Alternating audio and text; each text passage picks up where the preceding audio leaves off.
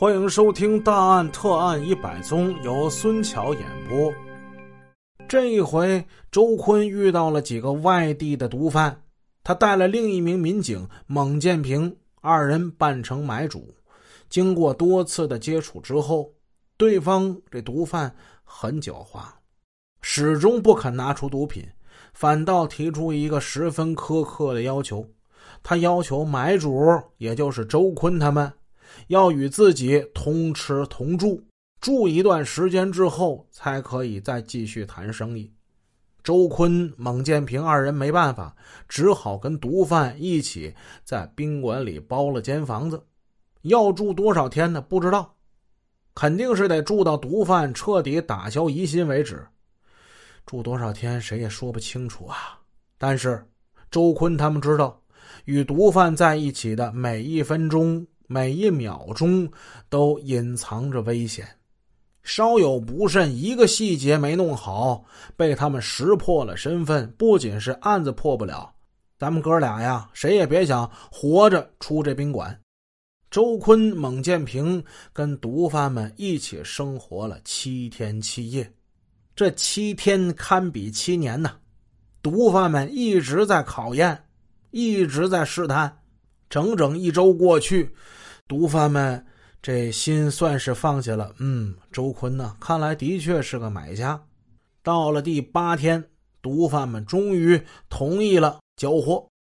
毒贩们跟他说：“陈老弟啊，经过这一周的相处呢，我们相信你啊。但不瞒你说，东西没在宾馆啊，我们不会把这东西放在这儿的。今天晚上咱们交货啊，到晚上跟我们走。这回任务之中。”周坤化名姓陈，周坤看见对方此次已经放松了警惕，他借口要出去剪个头发，他争取到了宝贵的避开毒贩视线的几分钟时间，就用这几分钟，他把交货的时间通知了外围的民警。为了不使毒贩们起疑心，周坤、蒙建平他们这次打入毒贩内部时是没带枪的。我国枪支管控这么严，什么人能带枪呢？带着枪可能更危险，所以这次行动他们得赤手空拳对付心黑手狠、全副武装的毒贩了。公安局的领导在反复分析了案情之后，果断决定必须让外围民警巧妙的把枪交给在宾馆之内的两位警察。我们不能为了破案子。把这样一个优秀的警察就这样搭进去了，我们要确保他们的生命安全。这样，这枪悄悄的就被运进宾馆了。虽然说此时交货时间已定，狡猾的毒贩却迟迟不确定交货的地点，一直拖到当天晚上八点多钟，毒贩这才让周鹏、孟建平跟他们一道乘坐出租车往郊外驶去。他们来到郊外的一处住户家，在这儿进行交货。一上车，狡猾的毒贩便命令司机走胡同、进小路，三转两转，就把后面悄悄跟踪的外围民警给甩掉了。他们一路来到了交货地点，周坤、蒙建平这才发现，毒贩三男三女，一共是六个人。每个人手中都持有匕首或者是猎枪等凶器。别看毒贩之中有三名是女性，周坤可没有掉以轻心。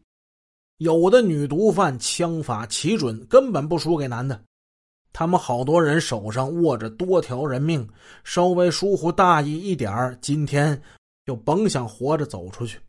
这家院子外围墙大门被锁着。室内门窗严严实实的关着，唯一的通道现在也被截断了。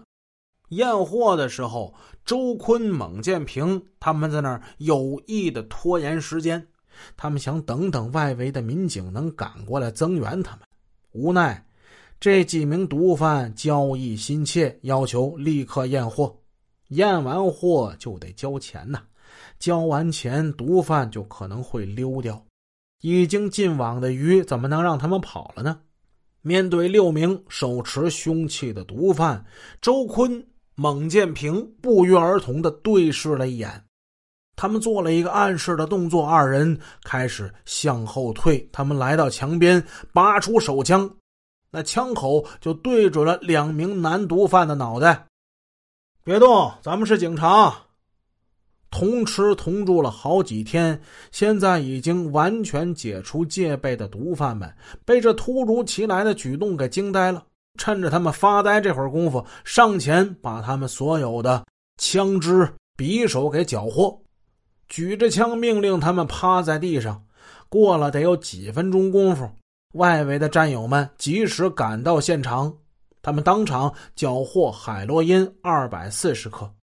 这在当年已经是一个很不小的数目了。在这次行动前后，周坤和他的战友们高度紧张，前后十多天没有好好睡觉。把毒贩押回水城县公安局后，他们东一个西一个，倒在戒毒所的值班室里呼呼大睡起来。这次的案件有惊无险，毕竟是两个人还带着枪。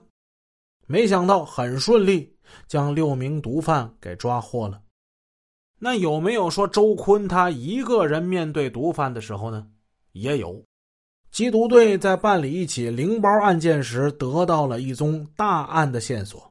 为了取得毒贩的信任，周坤当晚只得是一人只身前往毒贩的住所。由于已经成功的破获了几起毒品大案。加上呢，曾经多次卧底，周坤他已经在缉毒战线上小有名气了。他的身份就引起了毒贩马仔们的怀疑。别看底下这些小弟怀疑周坤，当老大的却是对他挺信任的。理由就是他看上去一看就是道上的。周坤长得其貌不扬，不是那种特别威武的人。怎么看他也不像是个警察呀！双方定于第二天下午四点钟左右到另一处去看货。毒贩们急于出手，他们竭力要跟周坤做这笔大买卖。他们提醒周坤看货时别忘带足两万元的现金。这一次，周坤抓现行十分有把握。他不仅带来了两点五万元的样款。还布置了四名民警在后面悄悄跟踪。那时呢，他们的破案方式还比较陈旧。周坤就扮成买主，与毒贩接头。他没有任何条件给外围的民警发信号。他们里应外合的最简单的方法就是一个时间固定法。扮成买主的周坤贷款进去八分钟左右，如果还是听不见任何动静。那就说明他遇到真货了。外围民警这个时候冲入现场，一举拿下。当然，这种方法要求时间计算必须是十分精准，稍差一点儿都会出大乱子。本集已播讲完毕，感谢您的收听，下集见。